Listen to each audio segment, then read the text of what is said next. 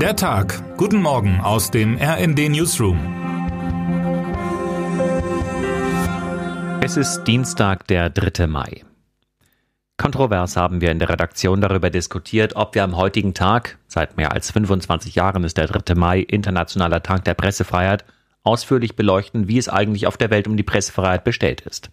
Das ist selbstreferenziell, lautete das Argument der redaktionsinternen Skeptiker. Pressefreiheit geht alle etwas an, das der redaktionsinternen Befürworter. Letzteres Argument hat gestochen. Die Pressefreiheit betrifft uns alle. In einer Zeit, in der die Freiheit in Europa so massiv gefährdet ist, erscheint die Erinnerung daran wichtiger denn je, und das ist bedrückend und beängstigend zugleich.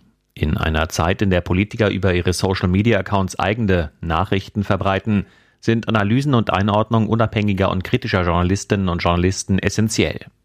Der Blick nach Russland zeigt uns auf besonders erschreckende Weise, was passiert, wenn Menschen nicht mehr frei ihre Meinung äußern können und Nachrichten nicht unabhängig recherchiert, sondern vom Staat vorgegeben werden, fernab der Frage, ob das Berichtete nun stimmt oder nicht. Man erschafft sich einfach seine eigene Wahrheit und das ist brandgefährlich. Unser Kollege Paul Katzenberger beschreibt in seinem Beitrag, wie es Journalistinnen und Journalisten in Russland ergeht. Die Demokratie stirbt dort, wo die freie Presse unterdrückt wird. Das beobachten wir überall in der Welt, auch in Russland, sagt Bundeskanzler Olaf Scholz. Es ist unsere Aufgabe, die Freiheit der Presse in Deutschland und in der Welt zu schützen. Damit verteidigen wir unsere Demokratie. Soweit die Theorie.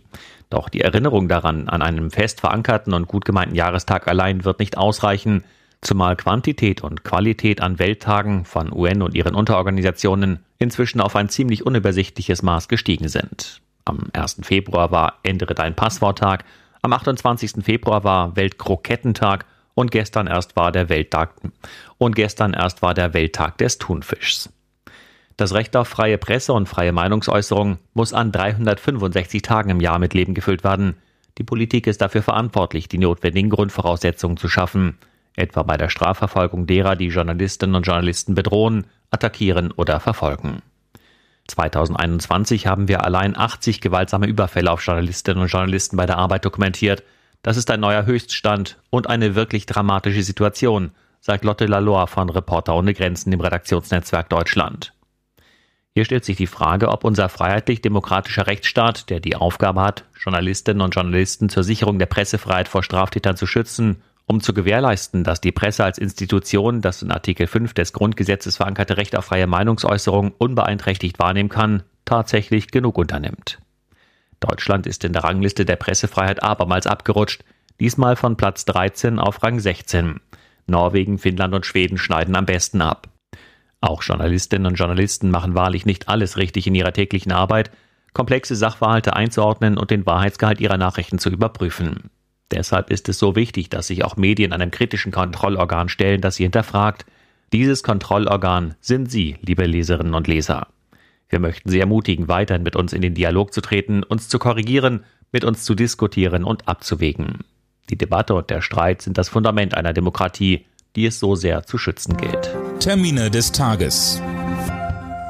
9 Uhr. Die Bundesregierung geht in Klausur. Ukraine-Krieg und Wirtschaftsfragen stehen für zwei Tage im Mittelpunkt der Gespräche auf Schloss Meseberg.